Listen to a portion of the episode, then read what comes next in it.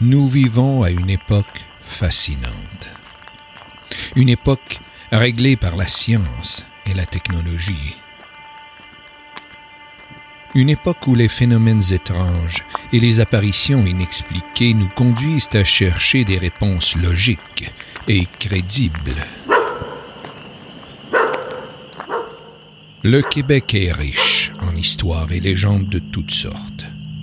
Les créatures imaginaires peuplent encore le territoire.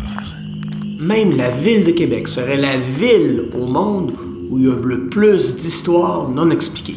Une terre habitée par des créatures que l'on dit issues de notre imaginaire.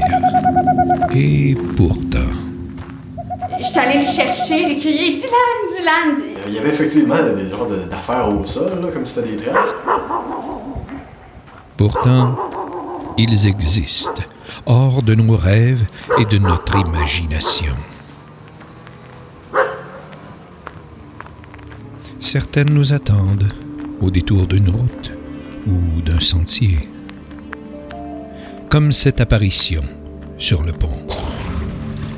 Puis là, donc, ça faisait depuis novembre qu'on se faisait dire que. Ben, il y a des gens qui voyaient une présence, tu sais. Là, là, tranquillement, je vois un bras se lève. Depuis des années, ces événements de l'étrange m'intéressent et j'ai fait la promesse de trouver une explication. Il y a des créatures dont le pouvoir nous est inconnu dans ce monde.